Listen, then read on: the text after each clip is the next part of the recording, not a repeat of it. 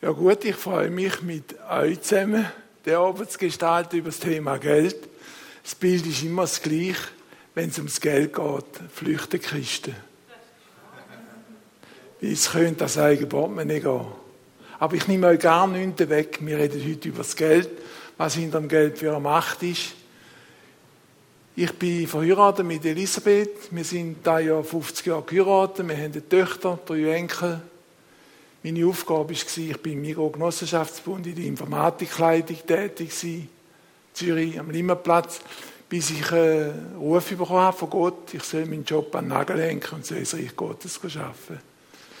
Das Geschenk, das er mir gemacht hat, ist, dass er mir Pilgermission ans Herz gelegt hat, theologische Ausbildungsstätte in Basel mit 130 Studentinnen und Studenten, mit 16 Millionen Schulden, kurz vor dem Konkurs. Und mein Auftrag hat geheissen, entschulden. Hilf dem Werk im Reich Gottes. Weil die Banken sind vor der Haustür gestanden und gesagt, wir müssen euch sagen, wie ihr arbeiten müsst, weil ihr könnt das nicht, ihr habt ja so viele Schulden. Wie kommen wir zu unserem Geld? Und da habe ich dann gemerkt, welche Macht hinter dem Geld eigentlich ist, was da eigentlich passiert. Die Bibel redet vom Geist Mammon. Interessanterweise dort sie über 1400 Stellen in der Bibel redet von Umgang mit Geld, mit Finanzen, mit Haushalterschaft. Wir hören das im christlichen Bereich nicht.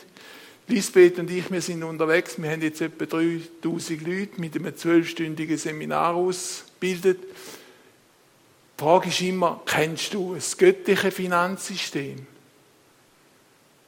Das weltliche, weißt du, wo du kannst Geld auf die Bank bringen, ein Konto hast kommst ein Kärtchen über, kannst irgendeine Code eintippen, dann kommt es wieder raus. Und absolut sicher bei der Bank, du hast kein, überhaupt kein Problem, außer in Griechenland haben wir mal gesagt, drei Wochen sind Bankschalter zu, du kommst nicht mehr an dein Geld an. Zypern ebenfalls. In Griechenland hat man sogar darüber nachgedacht, ob sie dir wieder 100% von deinem Ersparten geben oder nur noch 70%. Situation, wo Geld eine Macht ausübt. Die Bibel redet vom Geist Mammon. Ich habe in, in einem christlichen Werk gespürt, wo die Bank vor der Haustür steht und sagt, wir müssen jetzt ihnen sagen, wie sie arbeiten müssen. Wir haben gesagt, wir möchten Studenten ausbilden mit dem Evangelium. Die Bank hat gesagt, ja, und wie verdienen das Geld? Woher kommt der Klüter? Wir haben Schulden bei euch, respektive ihr habt Schulden bei uns und ihr müsst das zurückzahlen. Das ist eine riesige Macht. Und wir merken es immer wieder, wenn man das Thema Finanzen in eine christliche Gemeinde bringt, dann ist das ein Problem. Wir sind aber gefangen vom Mammon, vom Geist Mammon, darum rede ich gern mit euch darüber. Wir schauen es miteinander an. Der erste Teil möchte man Sensibilisierung für den Alltag was passiert im Alltag mit mir in Bezug auf Geld? Was läuft im Alltag ab? Was passiert mit mir? Was steht für ein Geist dahinter? Was ist Psychologie hinter dem Geld? Geld haben wir Menschen gemacht. Das habe ich auch geschaffen. Ein hunderter Nötchen kostet 30 Rappen. Ist eine Zahl mit hunderten Franken drauf gedruckt nicht mehr wert. Papier, Geld machen wir Menschen. Und da würde ich gerne mit euch ein bisschen anschauen. Wesentlich scheint mir es, wir schauen mal miteinander an, wer spaziert eigentlich mit wem? Oder seid ihr das Geld, das du durch musst, oder seist du im Geld, was das Geld machen muss? Was passiert genau? Wer ist, ich glaube, wir sind der Hund, respektive wir sind hinter dem Geld herzogen, das Geld regiert uns und sagt, da durch geht's, das musst du machen, so läuft es und fertig los zusammen. Wir dienen ihm Geld. Und die nächste Frage ist die, was könnte ich denn mehr aus dem Geld machen? Wenn ich im Geld würde sagen, was das Geld muss machen, nicht das Geld mir sagt, was ich muss machen, sondern wo kommt man aus dieser Abhängigkeit als Christen raus? Wie gesagt, die Bibel redet sehr viel über das bräuchte ich etwa einen zwölfstündigen Kurs, damit man das göttliche Finanzsystem einigermaßen kennenlernt. Wir sind dran. Warum ist das so wichtig? Wir lesen schon im Alten Testament. Nun, so spricht der Herr Zebaoth, achtet doch darauf, wie es euch geht. Ihr sät viel und bringt wenig ein. Ihr esst und werdet doch nicht satt. Ihr trinkt und bleibt doch durstig. Ihr kleidet euch und könnt euch doch nicht erwärmen. Und wer Geld verdient, legt es in einen löchigen Beutel. Kennen ihr den löchigen Beutel Ende Monat? Das ist am 20. vom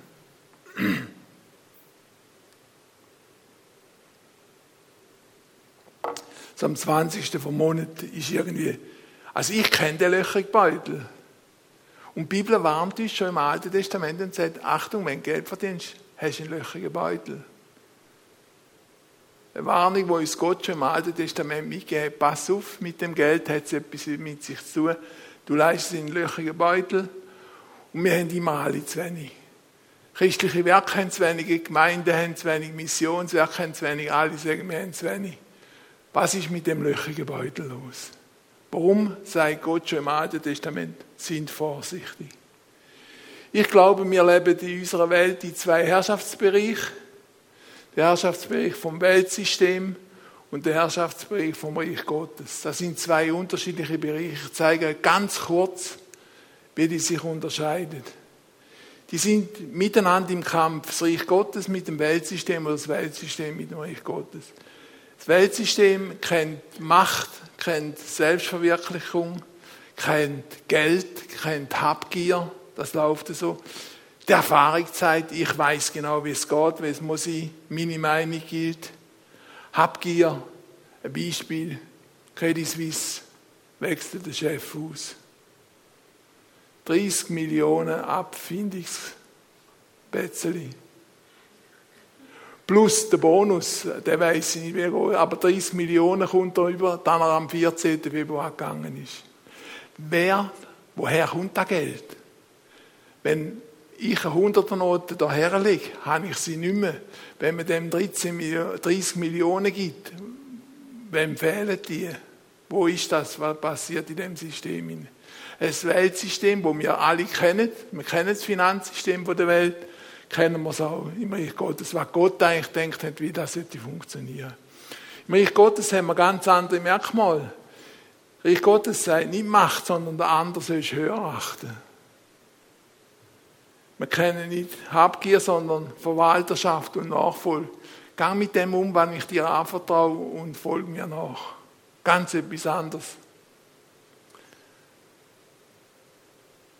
Bank kennt keine Vergebung. Vielleicht geht das schon.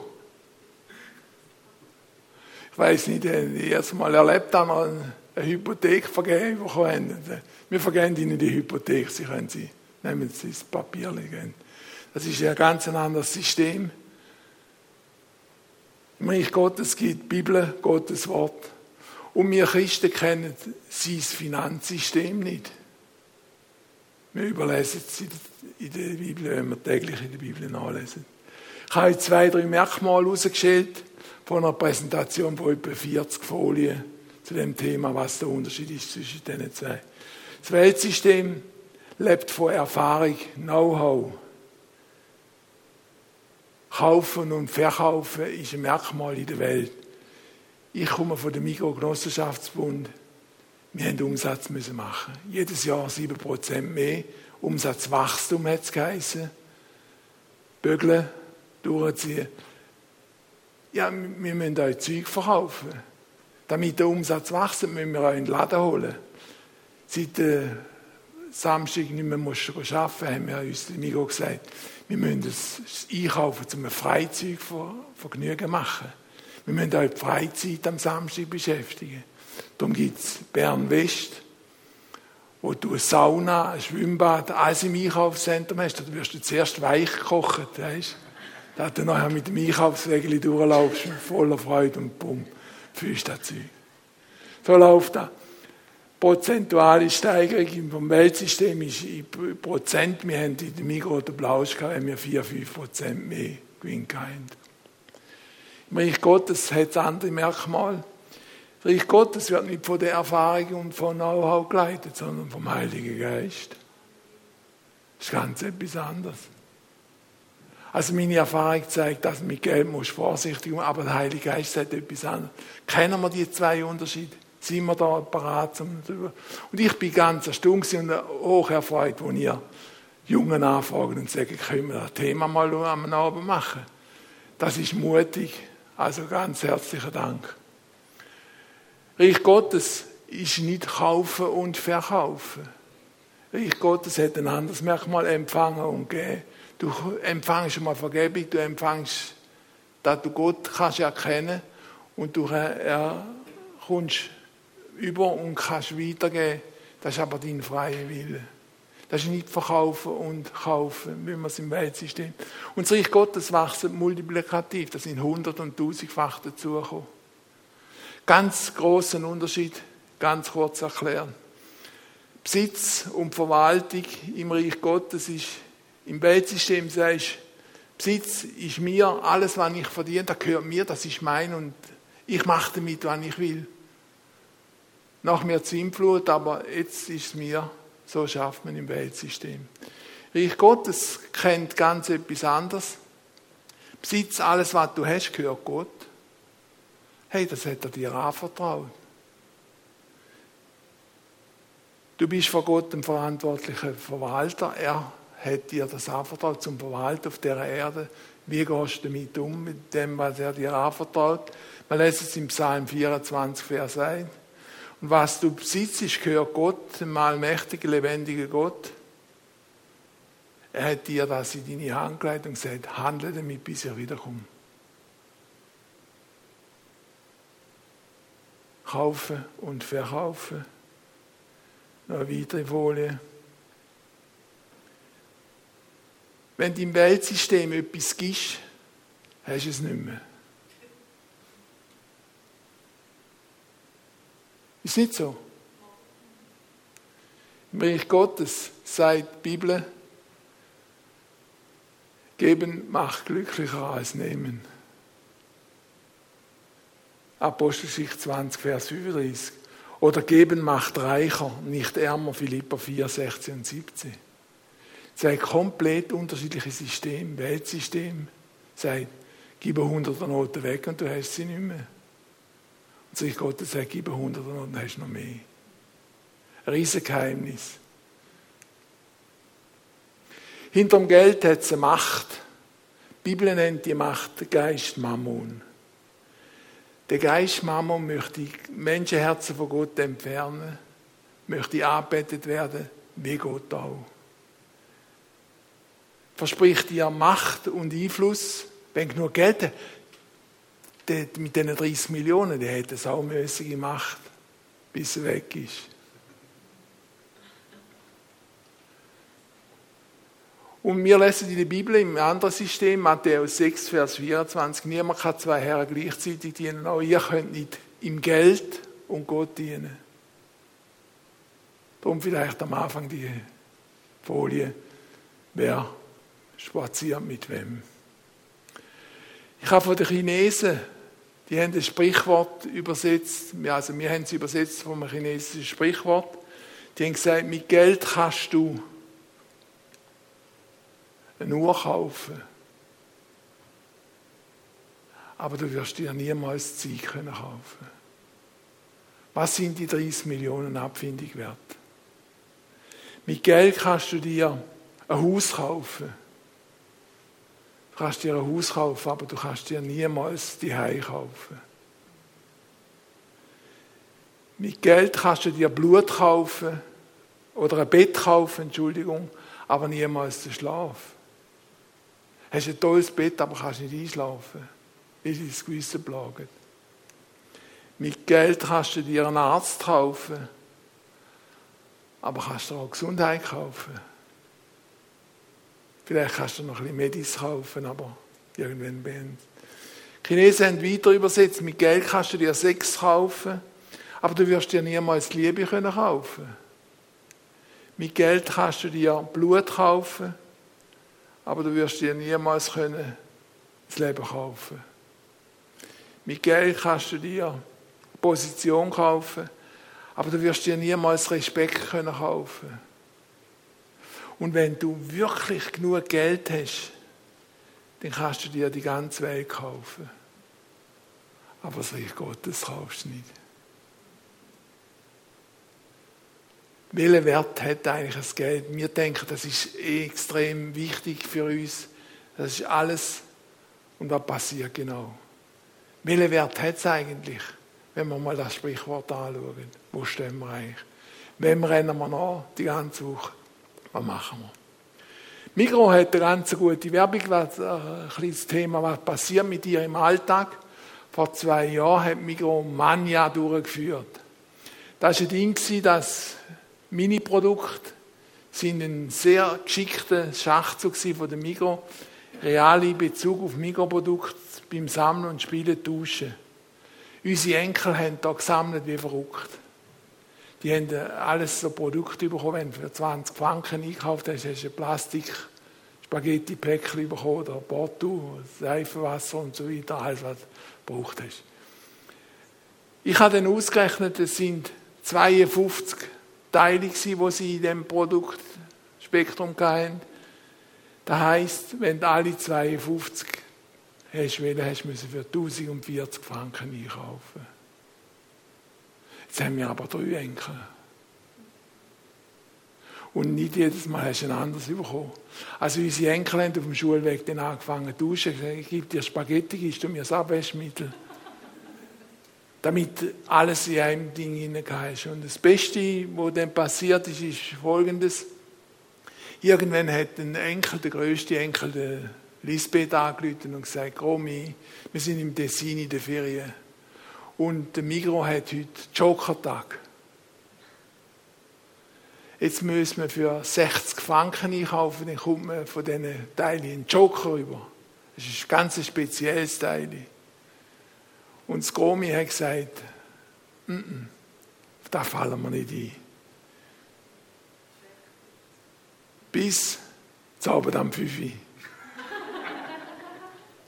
Und dann hat das Gromi und der Groppi gesagt, äh, kann es ja auch nicht so sein, die haben den Flausch. So sind wir ins Mikroherblinger Center Schaffhausen, haben da gerade die Information, die erste Frage ist, haben da noch Joker? Sie ja, wir haben noch Joker. Dann sind wir zwei auf die Seite, einen haben wir in Tessin, aber zwei brauchen wir noch. Und so haben wir ganz ein neues Einkaufsverhalten an den Tag gelegt. Wir haben geschaut, dass wir möglichst wenig Produkte zum teuren Preis verwalten damit wir möglichst schnell 120 Stutz in den Wagen haben, damit wir dann können heim. Wir haben dann die zwei Joker bekommen. Migo hat geschmunzelt. Wir sind in Tessin aber haben es besucht. Oh, der Plausch haben sie gehabt. Romy hat einen Kuss bekommen. Vier Stunden später ist eins am Boden gelegen, ist jemand drauf gestanden. Das kann man nicht. So macht das Mammöndli mit uns, wo wir eine Folienpräsentation haben, machen wir mit. So einfach geht es. Ist eine Macht dahinter. Macht hinter dem Geld der Gop, nicht dass es bloß alles Mikro ist, hat ein Inserat, so eine Kaffeemaschine zum halben Preis. Du sparst 114 Franken 50. Und ich möchte mal die Überschrift anschauen. Die Kaffeemaschine ist nicht für Kaffeetrinker, die ist für Exklusivsparer. Also wer will in der heutigen Zeit nicht sparen? Wenn sie nicht kaufst, sparst du noch mehr. Was passiert mit uns? Ich denke, ein kluger Umgang mit Geld ist, wir haben auf der einen Seite im blauen Bereich Lohn, Ertrag und auf der rechten Seite haben wir die Ausgaben. Die Bibel sagt, wenn du Essen und Trinken und das Zuhause hast, dann lass dir daran genügen. Jetzt habe ich gedacht, Essen, Kleidung und Wohnen, das wäre das Leben von der Bibel. Was passiert jetzt mit uns, allen, inklusive ihr eingeschlossen? Wir haben zwei so Goldsäckchen auf der Waage und Essen, Kleidung und Wohnen passt mir nicht mehr. Ich brauche mindestens noch ein Handy, ich brauche ein Auto, ich brauche und zum das erwirtschaften, muss ich einfach meine Luxus, meine Annehmlichkeit, meine Zerstreuung, die kostet halt ein bisschen Geld. Somit geht das Wirkliche ruhen. Und die Gefahr, wo wir heute drin sind, ist, dass ich dann nicht zahlen kann, weil ich vielleicht zu wenig verdiene. dann nehme ich Kredit auf. Und dann kostet dann Kerl noch Schuldzinsen und die Ware kommt aus der Balance. Ich habe ein Handy. Ich bin mir aber bewusst, ich muss für das Handy arbeiten. Ich muss arbeiten, zum Geld verdienen. Und um das wieder in Einklang zu bringen, musst du das Hündchen aufs Laufband schicken und sagen, du musst arbeiten. Arbeiten, kämpfen, bissen. Du am Samstag, Sonntag noch Pizza vertragen, damit das Geld hier kommt. Weiter im Text arbeiten, machen. Und irgendwann wird die Batterie da, der Batteriestand runtergehen. Das ist der Burnout.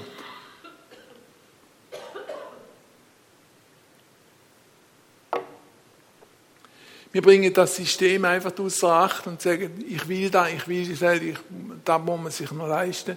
Achtung, ja, aber du musst dafür arbeiten. Du musst Geld verdienen, du musst ihm Geld dienen, bis zum geht nicht mehr.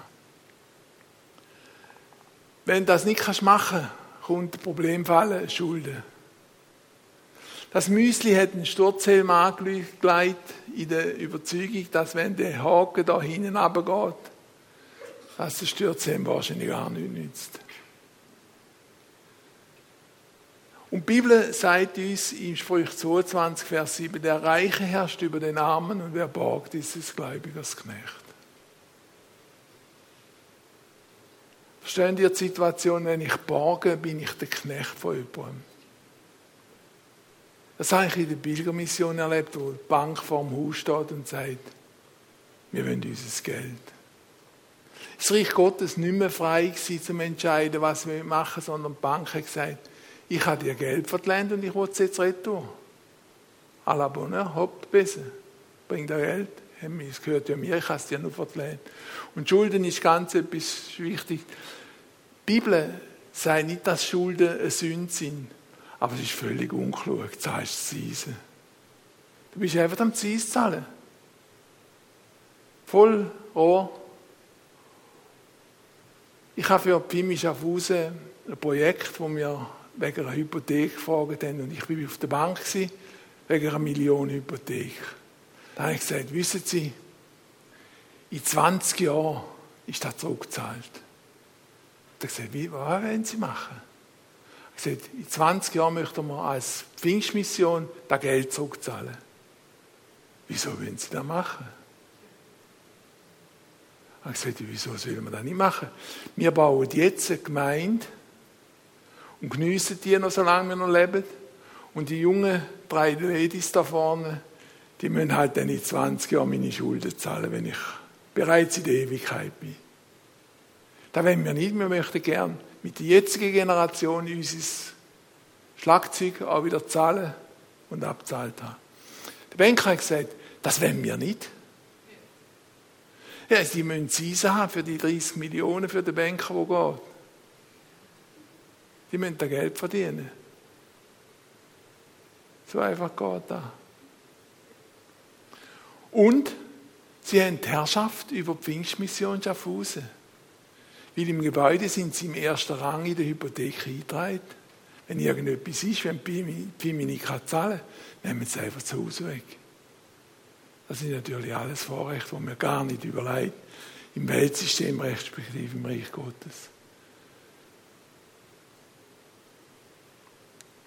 Ich habe da eine kleine lustige Folie einkopiert. Wir haben unser Konto um etwa 3000 überzogen. Seit Lisbeth unmöglich.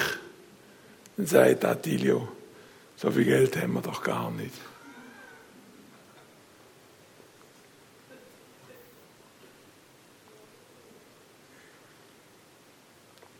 Aber in der Bank ist das problemlos möglich. Die geben dir 1000, 2000 Franken mehr über das Kärtchen aus, das ist kein Problem. Und schon bist du in der Abhängigkeit und musst dienen. Die Bibel sagt zu dem Thema Schulde, der Gewissenlose leiht sich Geld und zahlt es nicht zurück, doch wer Gott gehorcht, ist freundlich und schenkt gerne. Wenn du Schulden hast, kannst du nicht mehr schenken.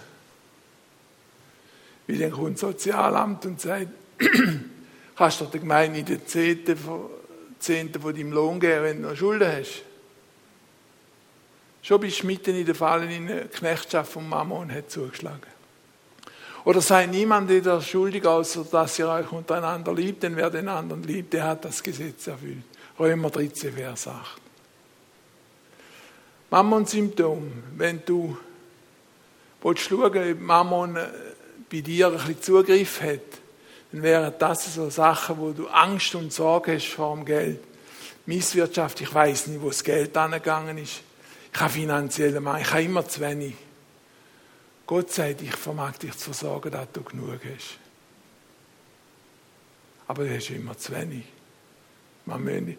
Ja, wenn natürlich Schulzinsen musst zahlen, hast du zu wenig. Ich habe dem Banker erklärt, wissen Sie, das ist bei uns in der Pimi so. Am Sonntagmorgen geht beim dritten Lied so ein Körbchen dort rein. Und dann legen die Leute einen Batzen für den Heiland. Und ich soll ihnen jetzt von dem Batzen vom Heiland noch geben, sind sie denn der Heiland? Er gesagt, nein, Gott bewahre mich. Ich gesagt, ja eben, dann kann ich ihnen ja den Zins nicht zahlen. Sie konsumieren ja von dem Geld.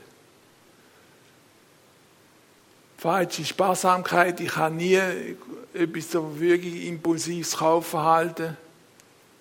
Sind so Möglichkeiten. Geiz, die Bibel warnt vor Geiz, Habgier. Unzufriedenheit, Misstrauen, Schulden oder überschätzte Macht vom Geld. Das könnten alles Faktoren sein, wo Mammon Zugriff hat auf dich.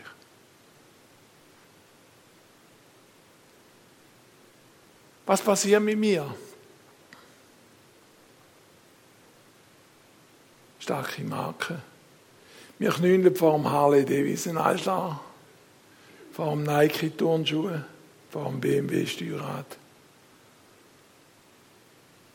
Was beten wir an? Was macht es mit uns?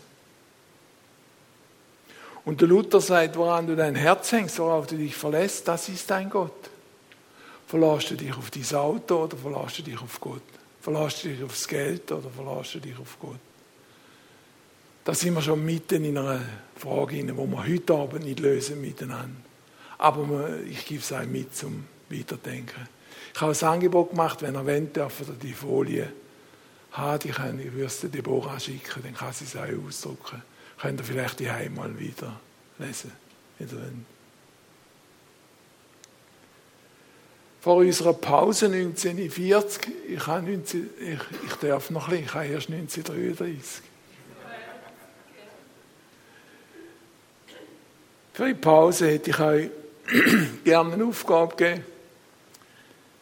Ich weiß von Seminar her, in der Pause passiert immer das Wesentlichste. Da ein Gespräch miteinander. Und vielleicht könnt ihr nebst der Pause noch ein bisschen überlegen, in welchem Bereich gewähre ich Mammon Einfluss? Wo hat Mammon Einfluss bei mir? Wo bin ich mitten und wo mache ich Kompromiss? Also ich bin noch gern kompromissbereit. Welche Türen kann, will ich schließen? Werden so Gedanken, ich weiß, ich überfordere euch, wir haben sonst zwölf Stunden. Das machen wir jetzt in zweimal 40 Minuten. Also ihr müsst rasend dahinter gehen. Ihr habt 15 Minuten Pause jetzt. Damit ich euch nicht mehr rufe mit meiner heiseren Stimme, habe ich da so Kaffeetässchen eingetrennt.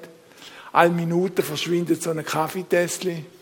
Und wenn alle Kaffeetässchen weg sind, geht es weiter. Ist das gut?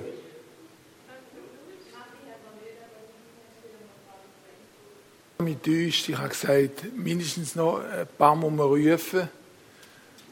Und Entschuldigung. Ich kann jetzt das letzte Kaffeetässchen noch wegklicken, dann können wir weitermachen. Gedanken, wo wir noch miteinander in der zweiten Teil wieder anschauen, was hat sich eigentlich Gott gedacht. Haushalterschaft nach Gottes Plan, wie viel ist genug? Was ist meine Vision mit meinem Geld? Gehe ich mit dem Geld spazieren oder spaziert das Geld mit mir? Zusammenarbeit mit dem Heiligen Geist im Umgang mit Geld, mit Finanzen. Wir haben gesagt, er ist, der Heilige Geist ist der, der das Reich Gottes leitet und nicht Erfahrung. Von dort her würde ich gerne die Sachen mit euch anschauen. Wesentlich im Umgang mit dem göttlichen Finanzsystem ist dass Gott Eigentümer ist vor allem. Ich muss akzeptieren, dass alles, was ich habe, eigentlich ihm gehört. Dann haben wir das anvertraut in seiner großen Liebe. Wir lesen in der Chronik 29, Vers 11, Dein Herr ist Majestät, Gewalt und Herrlichkeit, Sieg und Hoheit. Denn alles, was im Himmel und auf Erden ist, das ist dein. Dein Herr ist das Reich und du bist erhöht zum Haupt über alles. Es gehört alles Gott und ich muss akzeptieren als sein Verwalter, dass ich mit dem, was er mir zur Verfügung stellt, sollte umgehen. In Sinn und Geist, wie er das denkt. Wir lesen, dass er selbst Königin in der Hand hat. Er bestimmt, wo wir, wir haben nichts dazu tun, dass wir in der Schweiz wohnen. Gesundheitssystem haben, kannst zum Doktor kannst anrufen, die können dich holen. Andere müssen tagelang laufen, bis irgendein Spital oder etwas, können Medikamente nicht zahlen. Das ist ein riesen Vorrecht. Es ist ein riesen Geschenk, dass wir da dürfen genügend zu essen haben. Ein Mikro, das uns mit Lebensmitteln versorgt. Und ich kann dir einfach sagen, Gott hat auch deine Welt in seiner Hand. Unsere grossen Sorgen auf dieser Erde sind für ihn eine kleine, kleine Sache. Gott hat deine Welt in seiner Hand. Als Gottes Eigentümer oder wenn Gott Eigentümer ist, möchte er eigentlich, dass wir sein Eigentum, zum Beispiel das Geld, in sein Reich investieren. Und ich habe ganz bewusst sein Eigentum. Gott hat ja mehr gegeben als nur Geld. Gott hat ja Begabung geschenkt. Du bist begabt für irgendwelche Aufgaben. Gott hat dir Zeit geschenkt, 24 Stunden im Tag. Wie gehst du mit dieser Zeit um? Hat er dir anvertraut? Jedes von uns hat 24 Stunden im Tag geschenkt bekommen, wenn wir morgen wieder gesund aufstehen. Und im Psalm 115, Vers 16 steht, der Himmel gehört dem Herrn allein. Die Erde aber hat er den Menschen anvertraut. Also wieder ein Hinweis. Ist uns eigentlich etwas anvertraut? Wir sollten Verwalter sein mit seinem Eigentum. Wir sind sein Bodenpersonal, das er da unten eingesetzt hat. Und wir können mit dem handeln, bis er wiederkommt. Im Reich Gottes gibt es ein System von Sein und Ernten wenn mir seid, und ich lese in 2. Korinther 9, Vers 16, ich meine dies, wer da kläglich sät, wird auch kläglich ernten. Und wer da sät im Segen, wird auch ernten im Segen. Das ist ein Geheimnis, Saat und Ernte. Wenn ich möchte im Reich Gottes Ernte einziehen, muss ich zuerst ernten, äh, säen. Jeder Bauer weiß, dass er im Herbst den Acker bebauen muss Saatgut tun und er kann Ernte erwarten. Aber ich muss zuerst sein, bevor ich ernten kann. Das ist ein großes Geheimnis, da wir denken, das Reich Gottes hat zu wenig Geld. Und es passiert ja nichts. Ja, sind wir am Seien. Sind wir auch, haben wir die Erwartung in unserem Acker. Wir sind Gottes Vermögensverwalter. Er möchte sein Eigentum in sein Reich investieren. Er wünscht sich einen treuen Umgang mit dem Eigentum, das er uns anvertraut. Und er wird irgendwann einmal Rechenschaft fordern von uns. Wie bist du mit dem umgegangen, was ich dir gegeben habe? Die Zeit, die Stunde, das Geld, deine Begabungen, hast du eingesetzt. Ich habe dir die Begabung geschenkt. Wie bist du mit dem umgegangen? Und er wird uns irgendwann einmal fragen, wie hast du das gemacht? Wie bist du mit deiner Frau umgegangen? in der Gemeinde, im Alltag mit Menschen, mit dem Geld, mit ihnen, mit ihrer Zeit, meine Begabungen. Was hast du gemacht? Das wird irgendwann mal auf uns zukommen. Gott wird einmal ihre Rechenschaft fordern. Und wir lesen im 1. Korinther 4, Vers 2. Nun fordert man nicht mehr von Haushalten, dass sie für treu befunden werden. Es geht in der Bibel nicht einmal um Menge, sondern um Treue. Sind wir treu als Haushalter? treue Haushalter hat Gott lieb. Und jetzt wird immer gefragt, wenn, wenn ist denn die Rechenschaft? Wenn Jesus kommt. Ich, wüsste, ich hätte gern gewusst, wenn. Wenn ich mit Rechnungsrevisoren in der Pilgermission, wenn die einmal im Jahr gekommen sind, haben die sich immer drei Wochen vorher angemeldet. Dann haben wir die Ordner noch gebügelt, dann haben wir noch alles kontrolliert. Jesus wird irgendwann kommen. Und sind wir parat? Sind wir treue Haushalter? Findet ihr uns als treue Haushalter? Die Verwalterschaft ist gar nicht so einfach. Da haben auch in der Zeitung hat man gesagt, aus finanziellen Gründen kann ich eigentlich nur ganz kleine Schritte machen. Und ich merke vielfach bei uns Christen, in der christlichen Gemeinde ist es so, wir können nur kleine Schritte machen. Die Lösung ist nicht, dass wir uns das Reich Gottes tot sparen, sondern der Abend auch hat eine Antwort gehabt und hat gesagt, wenn ich jetzt aber große Schritte machen würde, dann könnte ich Schuhe sparen. Das ist Verwalterschaft im Reich Gottes. Wie überleist du mit dem, was dir Gott anvertraut, wie gehst du mit dem um? Was könntest du machen mit dem? Wie könntest du es einsetzen? Was könnte passieren? Und da hilft der Heilige Geist. Mit Gott können wir auch über das Geld reden und sagen, ich mache einen Vorschlag. Gott gibt dir ein Hunderter Nötli. Fragen mal, wann er, was du darfst für dich behalten von dem Hunderter Nötli was er möchte, dass du mit dem 100er Nötli machst. Und fragst ihn mal, wie viel darf ich von dem 100er Nötli für mich behalten, was ist für andere. Da kommen noch ganz interessante Antworten. Aber wir müssen den Mut haben, mit Gott auch über das mal zu reden und zu sagen, Heiland, du siehst, die Situation ist die, so, wie können wir mit dem umgehen. Wir haben gelernt, mit Gott über Geld zu reden. Etwas, was mir gar nicht so abwegig ist. Weil er möchte uns, er schenkt uns den Lohn. Verdienst und so weiter. Und das ist Verwalterschaft im Reich Gottes, da wir uns überlegen, wie könnten wir es gescheiter machen, wie könnten wir größere Schritte machen und Schuhe sparen. Das hat mit Verwalterschaft zu tun. Ein Prozess, den wir lernen sollten, der nicht einfach so kommt. Wenn Gott Eigentümer ist vor allem, dann ist die Frage, was bin ich denn eigentlich? Ich habe es vorher beantwortet, wir sind seine Vermögensverwalter. Gott hat uns zugesagt in seiner Größe, in seinem Wort, er vermag euch dafür alles zu schenken, was ihr braucht. Ja, mehr als das, so werdet ihr nicht nur selbst genug haben, sondern auch noch anderen Gutes tun können. Also Gott sagt, ich vermag dich zu versorgen, dass du genug hast. Nein, ich gebe dir sogar so viel, dass du noch anderen etwas kannst Gutes tun. Ich gebe dir mehr als das, was du brauchst. Für mich ist der Bibelvers irgendwie völlig schräg in der Landschaft gewesen. Sind alle zu wenig, haben alle in löchrigen Beutel. Und da steht, ich gebe dir, dass du genug hast. Und ich gebe dir sogar noch so viel, dass du noch etwas kannst weitergeben Das Geheimnis in dem Satz ist, weißt du genug?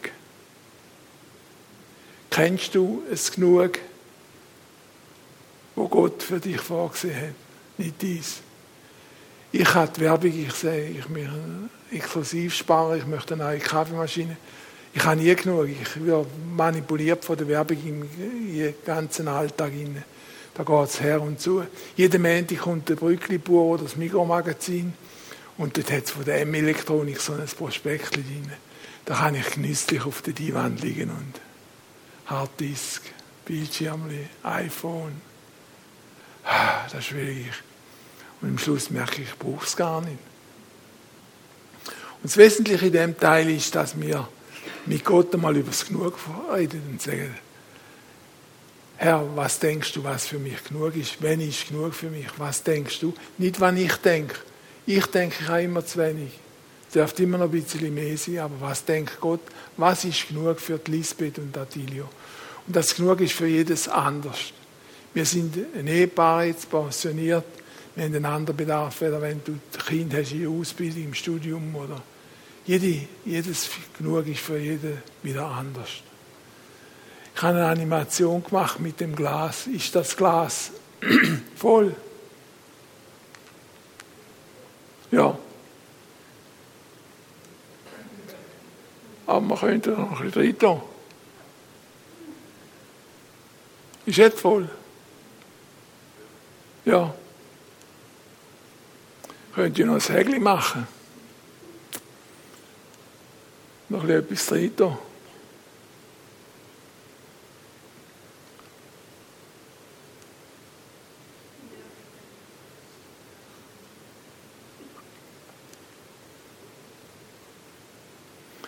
Und wenn Gott im 2. Korinther 9, Vers 8 sagt, ich vermag das Versagen, dass du genug hast. Wenn wir so mit dem Genug umgehen, haben wir nie genug.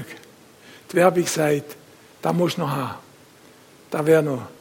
Ich habe jetzt zwei Terabyte Harddisk, so ein Blättchen, das ich einschreiben Jetzt gibt es vier Terabyte. 100 Stutz günstiger. Migo, M-Elektronik. Dann macht Adilio schön das Hägli und Gott sagt, er hat zwei Tera noch nicht gefühlt, aber er hat jetzt vier Tera. Das ist wie mir du. Und wir bauen den Hag. Und wenn 2. Korinther 9, Vers 8 soll stimmen, dann müssen wir den Hägli wegnehmen. Und jetzt merken wir plötzlich, jetzt gibt es Überfluss. Gott segnet uns. Wir haben Überfluss, wir können etwas anderes gut. Aber wir müssen aufhören, immer drauf biegen, sondern überlegen, brauche ich das oder will ich das? Das ist eine ganz große Frage im Umgang mit Geld. Brauche ich das oder will ich das? Ich hatte Schaffhausen im Stadttheater Predigt mit 700 Leuten.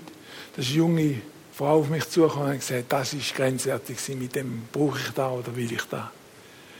Ich habe ein iPhone und das brauche ich. Ich habe gesagt, schaffst du im Aussendienst? Sie ich gehe in die Schule. Ich habe gesagt, ja, aber warum brauchst du es denn? Zum Musik hören. Ich habe gesagt, ja, was kostet aber? Ja, 157 Stutz im Monat. Weißt du, ich möchte nicht in dem Stress stehen, dass ich nicht darf hören oder dass Nachkosten kommen und Aufzahlungen und so weiter, sondern ich möchte einfach völlig frei sein, wie ein Manager. Habe ich gesagt, aber du, habt ihr kein Radio daheim?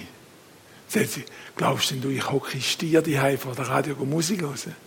Ich möchte Schaffhaus am Rhein, weißt, am Lindli kann ich dort durchspazieren. Wenn ich dann Lust habe zum Musik hören, würde ich da dann. Also ich brauche das Handy. Ich sage, nein, du willst es. Und Gott erfüllt so Wünsche. Aber wir haben gelernt, mit, mit ihm darüber zu reden. Und Achtung, wie viel ist genug? Ganz wichtige Frage als Christ, als Verwalter ist, wie viel darf ich für mich behalten? Was denkt Gott zum Weitergeben zum Reich Gottes bauen? Gott sagt uns in seinem Wort, handelt damit, bis ich wiederkomme. Ihr habt die Gleichnis in der Hof im Lukas-Evangelium 19, Vers 13 und folgende. Bevor er abreiste, rief er zehn kleiner Knechte zu sich gab jedem ein Pfund Silberstücke und sagte, setz dieses Geld gewinnbringend ein, ich komme bald zurück. Gott sagt, handle damit, bis ich wiederkomme. Er vertraut uns so viel an. Jesus ist jetzt gegangen, hat uns anvertraut und er vertraut uns an und sagt, handle damit, bis ich wiederkomme. Was machst du damit? Musik hören am Blindli unten für 157 Stutz? Oder könntest du etwas anderes machen mit einem Menschen, der vielleicht ein Geld bräuchte oder zu essen bräuchte oder irgendwie könntest du helfen? Wir haben das wie folgt gelöst. Ein treuer Haushalter beobachtet, was mit dem Anvertrauten passiert. Also wenn ich ein treuer Haushalter möchte sein, schaue ich, was ich mache mit dem, was er mir zur Verfügung steht. Wie gehe ich mit meiner Zeit um, mit meinem Geld. Und Einnahmen und Ausgaben müssen im Einklang stehen. Du kannst nicht mehr ausgeben, als du einnimmst. Irgendwann kommt das Müsli mit den Schulden wir helfen so viele Leute in die Schulden fallen, es ist deprimierend, wie Leute in das Ding laufen. Weil man kommt so einfach zu Geld. Und der Mammon, der Geist Mammon, hat die Möglichkeit von der Abhängigkeit. Wenn du Schulden hast, bist du bei ihm abhängig, dann hast du ihm zu folgen und nicht mehr im Reich Gottes. Wir haben das gelöst, Lisbeth und ich, mit dem Kreis. Wir haben gesagt, wie viel ist genug? Was vertraut uns Gott an? Ich bin im Mikrogenossenschaftsbund in der Informatikleitung. Und ich habe einen Ruf bekommen, das Reich Gottes. Und das Reich Gottes hat mir 55% weniger Lohn angeboten. Ich habe gesagt, Heiland, ich komme gerne zu dir arbeiten, aber das schaffe ich nicht. Ich habe jetzt in der Mikro schon zu wenig. Und wir müssen überlegen, wenn Gott uns verspricht, ich versorge dich, dass du genug hast. Denkt Gott, dass wir mit 55% genug haben könnte das sein, wo ich bei dem Migros schon zu wenig hatte, jeden Monat. Könnte es sein, dass jetzt 55% weniger genug ist, dass Gott das denkt. Wir haben das gemacht und haben uns genug in drei Teile aufgeteilt. Verpflichtung, Bedürfnis, Wunsch. Weil es einfacher ist, mit Gott über diese Sachen reden. Verpflichtungen, die muss ich einfach zahlen. Das sind fixe Ausgaben. AV, Krankenkasse. Da muss ich mit Gott nicht lange diskutieren. Was soll ich da zahlen? Da ist einfach. Die Steuern sind einfach da. Bedürfnis haben wir gemerkt, da sind variable Ausgaben, da könnte man schon. Ich habe andere Bedürfnisse als Lisbeth. Wir hatten in einem Schulungskurs jemanden, einen Spanier, der war ein bisschen fester als ich. Der hat gesagt, wie viel Haushaltungsgeld brauchen die? Hat die Frau ihm gesagt, sie brauche 600 Franken Haushaltungsgeld für eine Familie mit vier Köpfen. Sie sagte, was, da lange ja nie.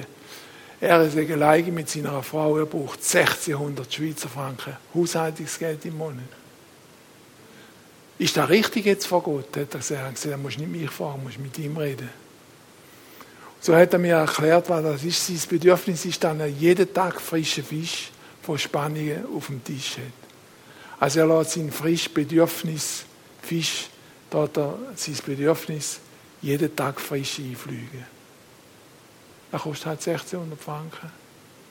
Das ist ein Bedürfnis. Ist das richtig? Da musst du einfach mit Gott darüber reden. Wünsche müssen nicht sein, sind aber nicht unwichtig. Gott möchte dich als sein Kind glücklich sehen. Möchte dir Wünsche erfüllen, aber er möchte dir die Wünsche erfüllen, die dir gut tun. Es gibt Wünsche, die ich mir wünsche, die tun mir nicht gut. Und wenn du anfängst mit Gott über, über Wünsche zu reden und zu sagen, wie machen wir das mit dem und dem und im Gebet auch, dass du eine Lösung suchst, wirst du merken, dass er dir gewisse Wünsche nicht erfüllt, weil sie dir nicht gut tun. Mit dem Geld kann ich mir die aber selber erfüllen. Ich kann die holen, ich kann die einfach zahlen. Geht ganz einfach. Geld hat eine zünftige Macht. Und wir müssen uns wieder daran gewöhnen, dass wir vor allem über Bedürfnisse und über Wünsche mit Gott reden. Die prüfen. Ich zeige euch, wie das geht. Wenn ich von einem definierten Bedarf rede, dann rede ich von einem finanziellen Bedarf, wo ich mir ein Budget gemacht habe und gesagt habe, so viel komme ich über, so viel ist genug für mich, mit dem will ich rauskommen. Wir leben aber alle in einem nicht definierten Bedarf. Eigentlich ist Budget oder Zahlen zusammentragen etwas Blödes, das mache ich nicht so gern, gibt viel Arbeit und weiß ich was. Und das ist ein offener Kreis, ein nicht definierter Bedarf. Und wenn dir Gott dich Gott möchte segnen, dann wird einfach der Kreis größer gemacht. Was passiert, wenn Wünsche kommen dazu. Beispiel, ich bin im Stiftungsrat, das erste Mal in einer Sitzung, hat es am Schluss vom Stiftungsrat 200 Franken Sitzungsgeld gegeben. Gab paar auszahlen. Ich bin strahlend heimgekommen und meine Frau gesagt, du glaubst nicht, was heute passiert ist. Die am Schluss sind die 200 Stutz auf den Tisch gelegt. Wohin gehen wir? Sagt meine Frau, Schatz, wir haben einen geschlossenen Finanzkreis. Das ist Überfluss, das ist heute 200 Franken Überfluss überall. Willst du etwas anderes machen, als den Kreis jetzt einfach aufmachen? Oder so Wünsche wie ein Harddisk oder ein Handy oder weiß ich was. Da kannst du zu jeder Zeit, aber wenn du mal den Kreis definiert hast, dann merkst du, dass Gott dich mit vielen Sachen möchte segnen. Und da passiert dann da da. Du hast deinen Kreis wieder. Und die 200 Franken kommen. Die brauchst du gar nicht, weil du mit Gott schon ausgemacht hast, wie dein Haushaltungsgeld aussieht. Und dann merkst du, dass du Überfluss hast. Und so viele Menschen wollen kein Budget machen, es genug nicht definieren und bringen sich um Freude, dass sie nicht merken, wenn Gott sie segnet. Und du wirst es nur merken, dass Überfluss ist, wenn du den Kreis definierst und sagst, mit dem möchte ich leben, mit dem möchte ich genug sein. Dann wirst du das merken. Und Gott haltet sich zu seinem Wort, 2. Korinther 9, Vers 8. Ich vermag dich zu versorgen, dass du genug hast. Aber du musst es genug selber definieren. Ich gebe dir sogar so viel, dass du noch Überfluss machst. Du könntest noch andere Gutes tun. Großes Geheimnis, wo Gott in sein Wort geleitet hat. Aber wir müssen wieder lernen, als Verwalter zu überlegen, wenn ist genug. Wenn habe ich genug? Was denkt Gott, wenn genug ist? Wir kommen ganz kurz zum Budget. Zähle, was du hast. Wir merken vielfach in der ganzen Beratung, die Leute wissen gar nicht, was sie haben. Wenn jetzt heute Abend, gerade bevor wir daher kommen, sind, ein Telefon bekommen von jemandem, der hat sein Auto verkauft, merkt jetzt, dass er ein Auto braucht, mietet jetzt das Auto wieder für 800 Franken im Monat. Will es morgen Morgen holen, hat aber am Freitag Geburtstag gefeiert, seinen 30. Nicht 600 Franken ausgegeben, hat die 800 Franken im Monat voraus muss zahlen. Keine Übersicht. So schnell geht es. Und das Mamönli will da gar nicht, dass du die Übersicht hast. Der arme Kerl kann das Auto morgen jetzt nicht holen, hat kein Geld, also kann er nicht arbeiten. Also irgendwie gibt es einen Stopp vom anderen. Und ein Budget hilft dir so, wenn du das ein bisschen aufstehst. Wir haben das gemerkt mit meiner Schwiegermutter, wo sie ins Altersheim müssen. Hat sie so Angst gehabt, es lange nicht mehr. Da bin ich mal mit einer Stunde, zwei zusammengesetzt und gesagt, so viel kommt dir, da musst du zahlen, das ist Krankenkasse. Plötzlich sie gemerkt, sie hat noch 150 Franken Verheuung. Riesige Erleichterung. Gang mit den Zahlen ehrlich um. Nimm, was du hast. Wir haben sehr viel Schuldenberatung bei uns. Und das ist so, da hast du am Anfang einen vollen Stausee und einen kontrollierten Abgang. Wenn die zweite Röhre auch noch aufmachst, dann passiert es so, dass da irgendwann ausgetrocknet ist. Und dann ist der See leer, das Zeug ist abgeflossen und dann kommen die Schulden. Und die Bibel warnt uns vor der Abhängigkeit vom Mammon. Wie schließe ich den Kreis?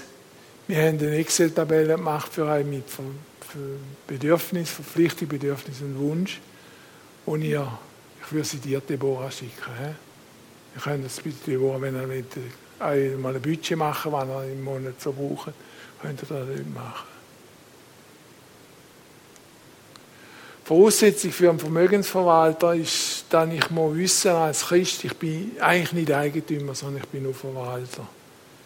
Ich muss wissen, welche Aufgaben und Kompetenzen ich habe. Ich muss Referenzen aufweisen. Wer im kleinsten treu ist, wird auch im grossen treu sein.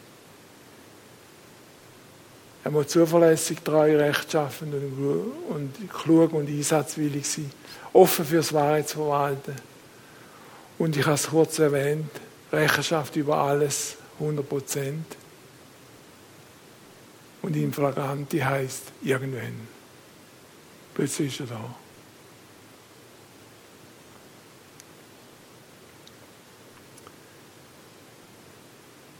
Wir sind in der Gefahr zum Schätzsammeln auf Erden. Die Bibel warnt uns. Sammelt euch keine Schätze auf Erden, wo Rost und Motten sie zerfressen, sondern sammelt Schätze im Himmel. Es ist wieder eine Herausforderung, dass wir eigentlich mit, dem Gott, mit Gott zusammen Reich Gottes sollen bauen Schätze im Himmel sammeln und nicht Schätze auf Erden, wo Rost und Motten sie zerfressen. Was sind Schätze auf Erden? Ich habe die mal auseinandergenommen. Schätze auf Erden sind bedroht durch Motte und Inflation. Schätze auf Erden sind Rost und Deflation. Schätze auf Erden sind bedroht durch Dieb und Abzockerei. Anlagehorizont ist kurzfristig auf dieser Erde. Wir haben beschränkte Ressourcen, wir haben Prozentwachstum. Schätze im Himmel sind da nicht bedroht. Ich weiß nicht, was Schätze im Himmel bedroht. Schätze im Himmel sind höchstens doch Gefühle und irdische Gedanken bedroht, das siehst du es nicht. Der, Anlagehorizont ist ewig. Können wir uns nicht vorstellen. Nicht fünf oder zehn Jahre eine sondern ewig. Ökonomie unbefristete Ressourcen. Wir haben alles im Himmel. Wir werden nicht Prozent, sondern Multiplikation haben im Reich Gottes. Traumhafte Aussicht, wo möchtest du deine Schätze sammeln, auf Erden oder im Himmel? Das ist die große Frage, die wir euch stellen wenn wir mal die Folie wieder anschauen miteinander. Schätze sammeln auf Erden oder Schätze im Himmel? Habe animierte Folie gemacht. Schätze auf Erden, mein Sportwagen, Fernsehen, Elektronik, Handy, alles top. Aber Gott sagt, sammle dir Schätze im Himmel, wo weder Rost noch Motor sie zerfressen. Und ich glaube, du und ich, wir alle, wir sind unterwegs. Wir sind unterwegs von diesen Schätzen auf Erden zu diesen Schätzen im Himmel. Und unterwegs auf dem Weg wird sie, dass die Schätze auf Erden irgendwie ja, Wichtigkeit verlieren. Und irgendwann verschwindet es. Ich habe schon mal gesagt von unserer Lisbeth, ihrer Mutter, ins Altersheim. Sie hat ein wunderbares Buffet gehabt, wo sie jedes Jahr zweimal mit Möbelpolitur putzt hat. Das hat glänzt, das hat kein Kabel 90 drin gewesen. Wo sie ins Altersheim müssen, hat es geheißen, sie kann noch einen Stuhl mitbringen, einen Tisch, einen kleinen Divan. Und dann haben wir die Heiser mich gefragt, was sie denken mit dem Buffet. Haben wir nicht brauchen. Dann haben wir unsere Mutter ins Altersheim tun, den Vorschlag haben wir noch, und das Zeug heisst zusammengeschlagen, wie es hast, müssen sie die Entsorgung bringen. Schätze auf Erde, du jahrelang gepflegt hast. Mein Laptop da. Ganz etwas Wichtiges. Lade ich da. Wenn ich gegangen bin, bleibt er da unten. Mein Handy, mein Auto, alles bleibt da zurück. Nimmst gar nichts mit. Gehst völlig in die leeren Hände. Und ich erwarte Schätze im Himmel und Gott sagt uns, wir können Schätze im Himmel sagen. Kennst du deine Schätze, die du im Himmel schon gesammelt hast? Er sagt uns, man soll Schätze im Himmel sammeln, wo der, der Ostnermotor sie zerfressen. Es gibt ein Schatzkonto im Himmel, aber da will ich jetzt Zeit sprengen. Ich möchte aber ein bisschen anregen dazu. Überlegt einmal, wo ihr Schätze im Himmel habt die schlechte Nachricht ist die, dass wenn du deine Schätze auf Erde hast, wirst du dich jeden Tag einen Tag mehr von dem Schatz entfernen. Morgen bin ich einen Tag weiter auf meinem, mit meinem Töffel unterwegs, näher am Himmel. Der Laptop wird sich um einen Tag entfernen von mir. Wenn deine Schätze im Himmel sind, du dem Schatz jeden Tag einen Tag näher wäre eine Zukunftsaussicht, oder?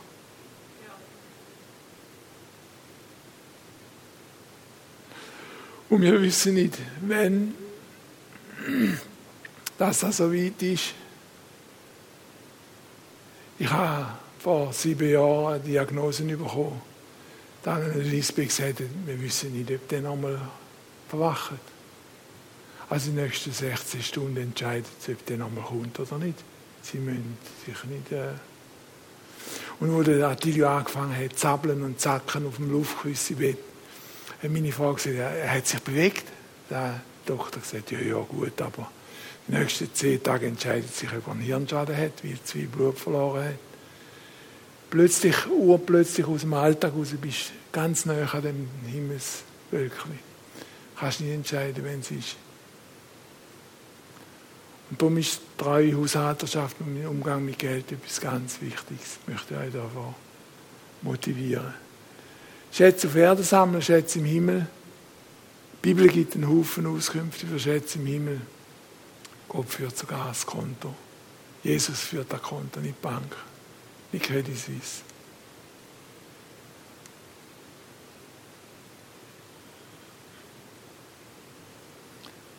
Ich habe eine Folie.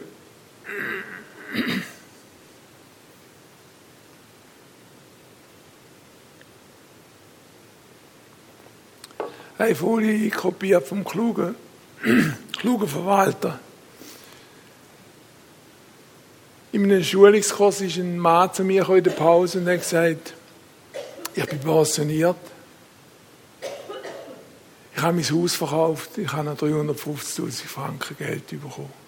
Was würdest du mir jetzt empfehlen, was du, ah, das ist eine Riesensumme für euch. He? Okay, ich mache gleich wieder das Beispiel. Ich kann ja ein bisschen Null abschrauben. Was, mach, was ist biblisch gesehen richtig, wenn ich jetzt mit diesen 350 mache? Ich habe gesagt, ja, was hast du gemacht?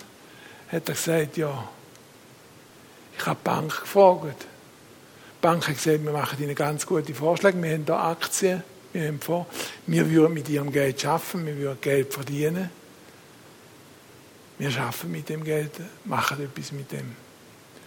In der Pause später ist ein junger Mann auf mich zugekommen und hat gesagt, ist das auch biblisch? Ich würde gerne für meine Familie ein Haus kaufen. Weißt du, ein Haus für meine Kinder, die, die, die rasen im Garten rum, das wäre wow. Ich habe gesagt, ja, warum nicht? Gott hat kein Problem damit, wenn du ein Haus kaufst. Das Problem ist die Finanzierung. Aber die Bank hat mir gesagt, sie geben mir eine Hypothek, wenn ich das kaufen würde. Dann ist der mal auf mich zugekommen und hat gesagt, so mein Sohn, holst du auch Rat. Ich habe gesagt, ja, jetzt musst du sagen, ist das dein Sohn? Er sagte, ja, das ist mein Sohn. Wieso? Ich habe gesagt, was machen die jetzt? Vater, du gibst die 350.000 der Bank. Der Sohn holt das Geld wieder bei der Bank. Im Weltsystem muss nicht im Reich Gottes. Wenn ihr ein bisschen klüger wäret, würde das im Reich Gottes behalten und hättet den Verdienst Zinsen im Reich Gottes. Dann hat der Sohn gesagt, ja, aber dann muss ich am Vater Zins zahlen. Dann habe ich gesagt, ja, aber wenn du dem Vater Zins zahlst, und der lässt ja mal alles da, wenn er geht. Hast du es ja wieder. Bleibt ja alles im Reich Gottes. Warum gehen wir so in die Abhängigkeit von der Bank und sagen, jetzt mal alles über die Bank laufen? Absolut sicher, absolut kein Problem. Warum denken wir nicht ein bisschen weiter?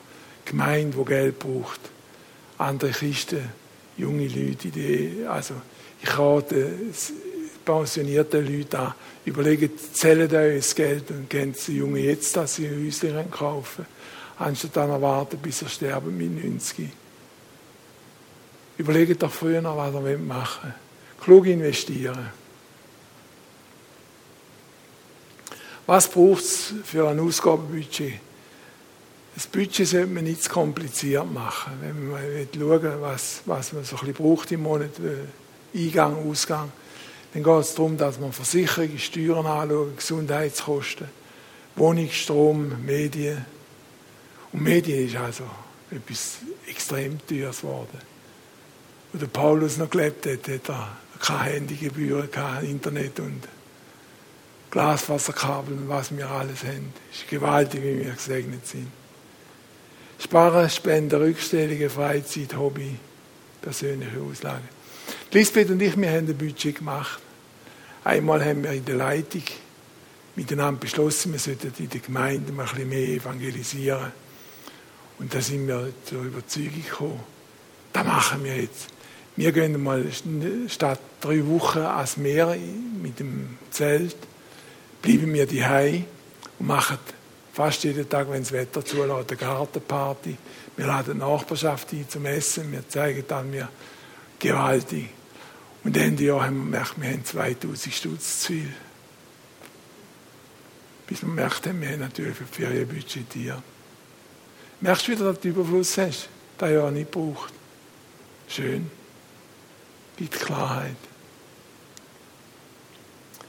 Es geht mir um darum, nicht, dass wir uns Tod sparen und sagen, es darf uns gut gehen, wir sind arme Christen. Es geht darum, dass wir zufrieden sind. Und Zufriedenheit ist nicht Glück. Das ist ein Unterschied. Glücklich bist du, wenn du eine 21 Meter hohe oder lange Segeljacht kannst. Wenn die ausgeliefert wird am Bodensee. Das ist ein Glücksmoment. Und der zweite Glücksmoment ist, wenn sie wieder kannst verkaufen kannst, weil du merkst, dass du keine Zeit hast. Das ist Glück. Wir haben aber durch Jesus Christus Zufriedenheit. Das ist ganz etwas anderes. Mir geht es um Zufriedenheit. Wir haben äh, in unserer gefunden, unser Leben ist viel schwerer als das von unseren Vorfahren, weil wir uns um so viele Dinge anschaffen müssen, die unser Leben erleichtern. Und die Frage ist, wenn lupft die Nessel an deinem Wagen, wenn zu viel hinten hast? Was kaufen wir uns alles an? Was schaffen wir uns alles an? Wo sind wir drin? Und wir werden beworben, dass wir das machen. Eindrücklich, oder? Wie viel ist genug? Eine Frage. Geld macht nicht glücklich, ganz besonders, wenn du wenig davon hast.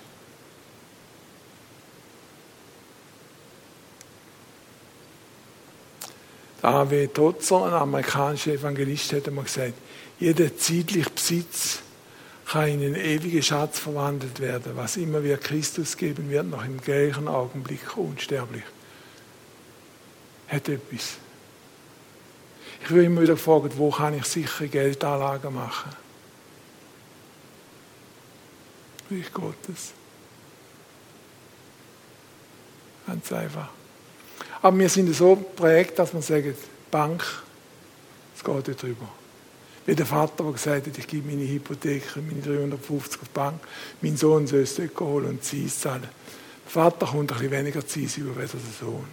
So einfach geht das. Und damit verdienen wir die 30 Millionen Abgangsentschädigung um einen Manager. Vielleicht noch ein kleiner Gedanke zum Zehnten. Das ist immer in christlichen Kreisen eine wichtige Frage. Und sollen wir den Zehnten geben, 9,8 Prozent oder 11,1 Prozent? Oder kann ich die Arbeit in der Gemeinde noch abziehen, in die Jugendgruppen? Oder? Ja, Gemeindeleitung natürlich auch. Die haben ja auch jede, jede Woche mal eine Sitzung und so weiter. Ich möchte da nicht viel darüber sagen. Ich will euch eine Folie zeigen, die ich gemacht habe.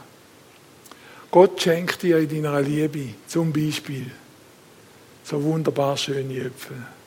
Eine, zwei, drei, vier, fünf, sechs, sieben, acht, neun, zehn.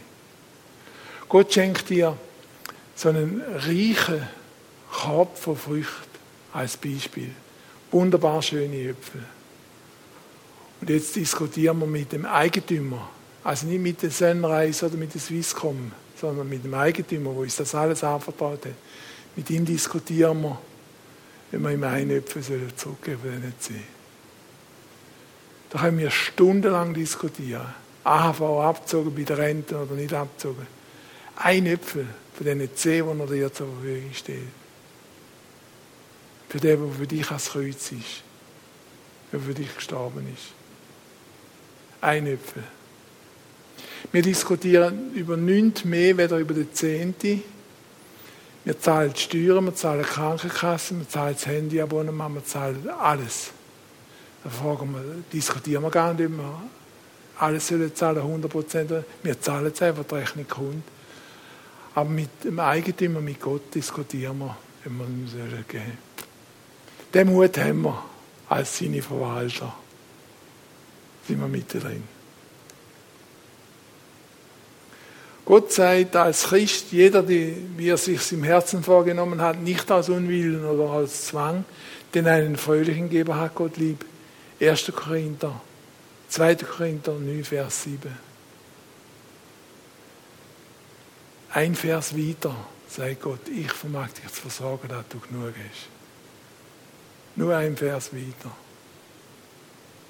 Gebe dir sogar so viel, dass du kannst Überfluss haben